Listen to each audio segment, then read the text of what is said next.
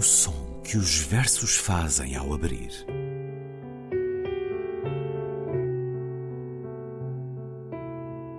Se leio um livro e ele torna o meu corpo tão frio que fogo nenhum o pode aquecer, sei que isso é poesia.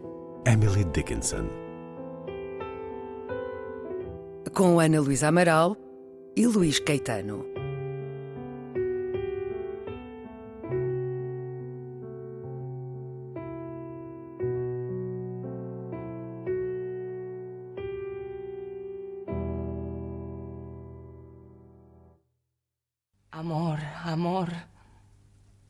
Estoy herido, herido de amor huido, herido, muerto de amor.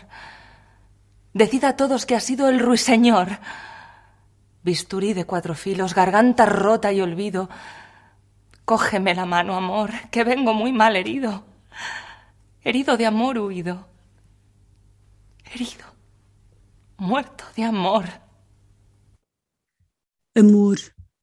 Amor que está ferido, ferido de amor fugido, ferido, morto de amor. Dizei a todos que foi o roxinol, ferido, morto de amor, bisturi de quatro gumes, garganta rouca e olvido. Pega-me na mão, amor, que eu venho muito ferido, ferido de amor fugido, ferido, morto de amor. Amor Ferido, Federico Garcia Lorca, que ouvimos primeiro na voz da atriz Lúcia Quintana, depois na tradução e leitura de Ana Luísa Amaral. Olá, Ana. Olá, Luís. Nesta última emissão antes do verão, regressaremos em setembro, vamos escutar poemas de amor. Um poema de amor procura quase uma fórmula mágica. Escrever, dizer o que é o amor. Traduzi-lo por palavras. Do Cântico dos Cânticos às trovas medievais de Shakespeare a todos os poetas que escutaremos hoje, poucos não terão escrito sobre o amor. Podemos encontrar no próprio sentimento e vocações poéticas do ser e do estar. Platão escreveu que qualquer pessoa a quem o amor alcance, de imediato se torna poeta. Onde está um, é frequente estar o outro. Ana, a poesia, obviamente, que se alimenta do sentimento amoroso, do discurso amoroso. Pergunto-lhe adequadamente se, na sua opinião, encontramos na poesia a gênese do amor? Rara, e raramente ela versa ou tematiza, digamos assim, grandes êxtases ou alegrias. Hum, Normalmente. É o amor ferido, muitas vezes. Exatamente, é o amor, a coita de amor, como se dizia, hum. não é? Na, na, na, na, Idade Média, portanto, na, na, na poesia trovadoresca, justamente, aliás, do qual nós temos talvez o mais belo poema de amor, ou dos mais belos, da língua portuguesa, de João Luís de Castelo Branco, Senhora, partem tão tristes meus olhos por vós, meu bem, que é um poema absolutamente extraordinário, que nunca tão tristes vistos, outros nenhums por ninguém. Este poema este de Garcia Lorca é também é, é, esse poema ferido, esse poema do amor ferido. Exatamente. E é um poema é muito, é muito bonito. É interessante como a partir de Rochinol, que em espanhol é muito mais bonito, Rui Senhor. rima com amor, Rui Senhor, claro, decida a todos que ha sido el Rui Senhor herido, muerto de amor, não é? Portanto, a partir daqui, dizei a todos que foi o Oxinol ferido, morto de amor. Nós podemos perguntar amor, amor que está ferido. Nós não sabemos se este amor é um vocativo, hum. se este amor é uma descrição, não é? Da forma como o poeta está neste momento a sentir o amor. Ou seja, a sentir um amor que fugiu, um amor que desapareceu. Está ferido porque fugido, naturalmente. Mas depois a imagem do Rochinol é muito bonita porque este bisturi de quatro gumes é, um, é, uma imagem extraordinária. Quer dizer, o bisturi já em si é uh, sugere uma lâmina algo muito cortante, muito acutilante, mas quatro gumes, não é? E depois garganta rouca e ouvido, não é? Portanto, esta garganta rouca, que pode ser a garganta rouca do roxinol, naturalmente, porque é o que está mais próximo, mas também é, no fundo, a garganta rouca do poeta, não é? Que por isso diz Pega-me na mão, amor, que venho muito ferido, ferido, de amor fugido. E aqui sim, não há dúvidas nenhumas que este amor é já o vocativo. Pega-me na mão, amor, que venho muito ferido, ferido, de amor fugido, ferido, morto de amor. É tão bonito isto, eu acho isto lindíssimo. Sigamos nas palavras em que a poesia nos fala de amor. Agora com Sofia de Melbrenner. Andressa. Ah, então vamos para a Sofia agora. Então talvez nós hesitámos, hesitámos entre o terror de te amar num sítio tão frágil como o mundo, mas eu acho que é menos conhecido o soneto à maneira de Camões. Também é muito conhecido, aliás. Ela é muito conhecida, não é? Felizmente. A grande poeta, felizmente, a grande poeta da segunda metade do século XX. Esperança e desespero de alimento me servem neste dia em que te espero. E já não sei se quero ou se não quero. Tão longe de razões é meu tormento mas como usar amor de entendimento daquilo que te peço, desespero ainda que mudes, pois o que eu quero ninguém o dá, senão por um momento. Mas como és belo, amor, de não durares, de ser tão breve e fundo o teu engano e de eu te possuir sem tu me dares. Amor perfeito dado a um ser humano também morre o florir de mil pomares e se quebram as ondas no oceano. Do amor ferido para o amor efêmero. Sendo à maneira de Camões, nós não vamos aqui estar a comentar ou a analisar os poemas um a um, são seis não, poemas. Isto não é? hoje, hoje é mais para escutar. Não dá tempo, mas, não dá tempo, mas o que eu acho curioso é que é um soneto à maneira de Camões que termina com um soneto à maneira de Sofia. acho eu. Absolutamente. Seja, não ou, é? O último, ou não fosse o mar tão marcante nela. O último terceto, amor perfeito dado a um ser humano, é claro que isto é Camões, é camoniano. Mas depois também morre o florir de mil pomares e se quebram as ondas no oceano. Ou seja, ela não resiste a falar daquilo que, no poema, daquilo que ocupa tantos, tantos, tantos seus poemas, que é a natureza não é? E então ainda por cima terminar com o oceano, não é? Com o mar. Mas é um poema realmente à maneira de Camões, na medida em que tem, uh, se serve muitíssimo, tal como a, a poética camoniana, renascentista, portanto, do paradoxo, uh, de uma linguagem nem sempre transparente, uh, e já não sei se quero ou se não quero, tão longe de razões é meu tormento. Nota aqui este bocadinho. Mas como és belo amor de não durares, de ser tão breve e fundo o teu engano e de eu te possuir sem tu me dares. Ou seja, e, e, e, é claro que se se possui sem ser dado, perde-se, não é? E eu julgo que é esta a ideia da perda, digamos assim, que está subjacente e que tem a ver também com o amor, o amor não correspondido, ou o amor. Uh, a, mais uma vez a tristeza não é do amor. Do amor que não se concretiza. Quem também era um grande artífice do soneto era Pedro Taman que nos deixou o ano passado em julho. Vamos escutar na voz de Pedro Taman a minha morte não te dou. A minha morte não te dou. De resto tiveste tudo. A flor a cesta o lusco-fusco a inquietação do dia oito, as órbitas das mães, das mãos, das curiosas palavras de não dizer nadinha. Tudo tiveste. Estás contente? Feliz assim por teres tudo o que sou? Feliz por perderes tudo o que sei? Só não te dou o que não serei. Não, a minha morte não te dou aparentemente não é um poema de amor, até é um poema um pouco exasperado. Mas aqueles versos iniciais, de resto, tiveste tudo. A entrega total. A cesta, o lusco-fusco, a inquietação do dia 8, isto, para jovens, não quererá dizer nada, não é? Mas eu penso que isto se refere ao pagamento das rendas de casa, hum, não é? Hum. Portanto, não se pagas até ao dia 8 e às vezes as pessoas não, não tinham não dinheiro, não é? As órbitas das mães, das mãos, das curiosas palavras não dizer nadinha, tudo tiveste.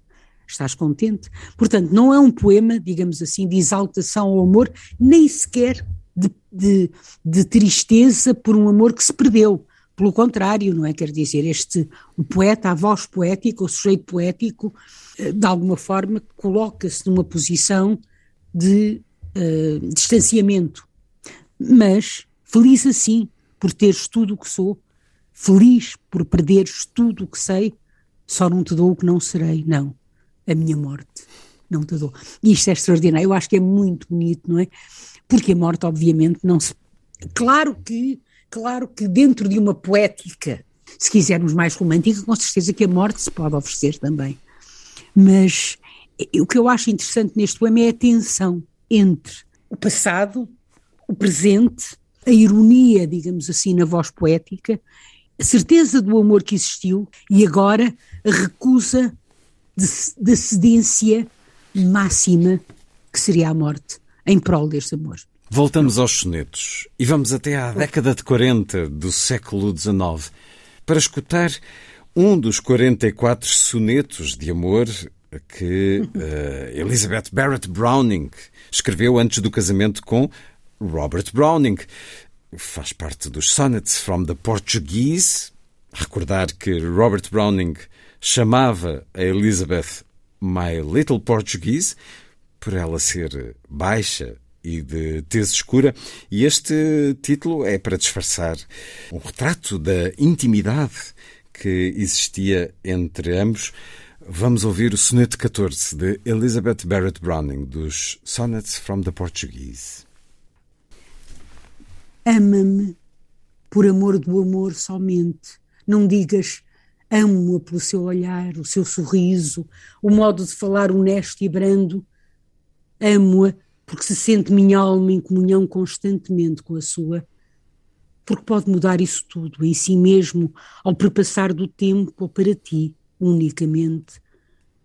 Nem me ames pelo pranto que a bondade das suas mãos enxuga, pois se em mim secar, por teu conforto, esta vontade de chorar, teu amor pode ter fim. Ama-me por amor do amor, e assim me has de querer por toda a eternidade. O soneto 14 de Elizabeth Barrett Browning, na tradução de Manuel Bandeira, e a leitura da Ana Luísa Amaral. Ora, tempos vitorianos. Sonnets from the Portuguese são sonetos, muitos deles muito felizes. Celebratórios? E são, e são, até, e são até sonetos eróticos, hum. quer dizer, utilizando naturalmente aquilo que se chamava então uh, flower language, não é? Que era uma forma de disfarçar. Agora, o, o sujeito poético, a, a, poeta, neste caso a mulher, abertamente expressa desejo, vontade, e isto é novo, de facto. Por isso, esta simulação de fingir que eram sonetos traduzidos. Exatamente, é? aliás, há até uma história na que se conta que ela teria um guarda-pó, não é? Que é, foi aquilo em que se matou Virginia Woolf, aquelas batas, não é? Hum. Que têm grandes, uh, grandes bolsos, que ela teria um guarda-pó e que andava com aqueles sonetos no bolso. E o marido, isto é, isto é uma história que se conta, não é? E o marido teria perguntado o que é isso e tal, e ela muito a medo disse, ai são sonetos, não sei o que, sonnets from the Portuguese, são uns sonetos, e ele achou aquilo lindíssimo, e portanto, digamos, os biógrafos de Elizabeth Barrett Browning e de Robert Browning acharam por bem dizer que os sonetos, os sonnets from the Portuguese, the Portuguese tem a ver com um, com ela, não é? Portanto, com e com determinadas características, mas pode não ter a ver com isso. E pode ter a ver com Camões, justamente. Mais uma vez Camões. Porque os sonetos não são. Estes sonetos, ao contrário do, do, do soneto inglês, não são. O soneto inglês é completamente diferente porque rima, o que rima no final, portanto, tem três quadras e um dístico final, portanto, e dois versos no fim que rimam. Este é o soneto, o típico soneto inglês, não é? O soneto inglês tradicional. O soneto que nós aqui temos, a rima, é a rima italiana. Portanto, ela usa a rima que usava Luís de Camões. Portanto, Sonnets from the Portuguese também pode referir-se a outra coisa, não é? Portanto, agora, o que é muito bonito, repare, isto, isto é fantástico, porque é, no fundo, o que é que ela pede uh, uh, ao amado, digamos assim, que ele a ame só em nome do amor. Uhum. Porque se a amar só em nome do amor, vai amá-la sempre, e não por aquilo que ela é. E vamos terminar esta escolha de poemas de amor com Eugênio de Andrade. Vamos ouvi-lo a dizer Green God. Trazia consigo a graça das fontes quando anoitece. Era o corpo como um rio em sereno desafio com as margens quando desce. Andava como quem passa sem ter tempo de parar. Ervas nasciam dos passos, cresciam troncos dos braços quando os erguia no ar. Sorria como quem dança e desfolhava ao dançar o corpo que lhe tremia num ritmo que ele sabia que os deuses devem usar. E seguia o seu caminho porque era um Deus que passava alheio a tudo o que via, enliado na melodia de uma flauta que tocava. Green God, de e por Eugênio de Andrade, o centenário, a 19 de janeiro do próximo ano, que felizmente vamos tendo disponível com sucessivas reedições, não só da obra poética, mas agora, há poucos dias, num só volume, acaba de sair toda a sua prosa reunida. Terminamos bem, mas terminaríamos bem também com um dos outros, ou com muitos mais, Ana, esta sim, escolha sim. de poemas de amor.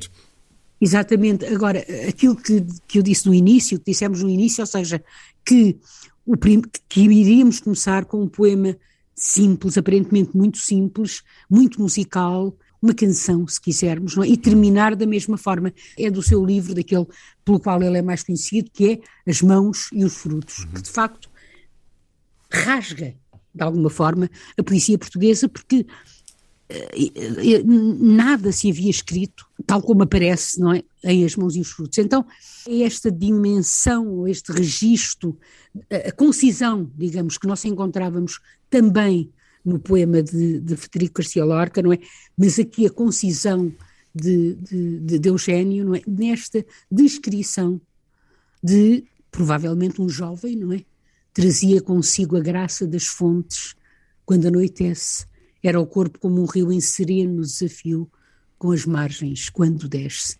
Portanto, e no final ele seguia o seu caminho porque era um Deus que passava, alheio a tudo o que via, enleado na melodia de uma flauta que tocava. Portanto, este Deus uh, verde que se confunde com Pan, ao mesmo tempo humano e divino. Mas ele é, por assim dizer, o objeto de admiração amorosa, não é? mais do que de amor, porque com certeza que nós aqui não vemos o poeta uh, falar de nenhuma relação com, com, com, com este ser uh, admirado mas é, de facto, o, o, o epítome da beleza, o epítome da elegância, tal como este poema também o é. Aquela elegância caracteriza a, a, poesia de Eugênio de Andrade. Federico Garcia Lorca, Sofia de Melbrenner, Pedro Taman, Elizabeth Barrett Browning e Eugênio de Andrade. Escolhemos terminar as emissões do som que os versos fazem ao abrir com poemas de amor em tempos incertos o amor e a poesia. Eles andam juntos desde a aurora dos tempos, desde o nascimento da literatura. Ana, dias felizes e tranquilos de verão. Muito obrigada, Luís, por si também. E a todos os que nos escutam. Exatamente. Dias com muita poesia e, e encontro marcado para setembro. Para setembro, Luís. Está combinado.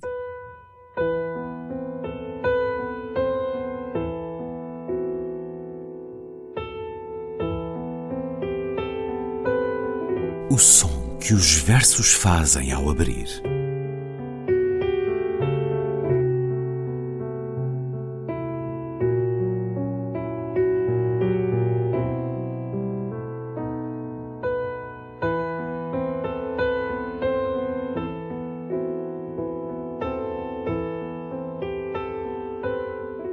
Com Ana Luísa Amaral e Luís Caetano.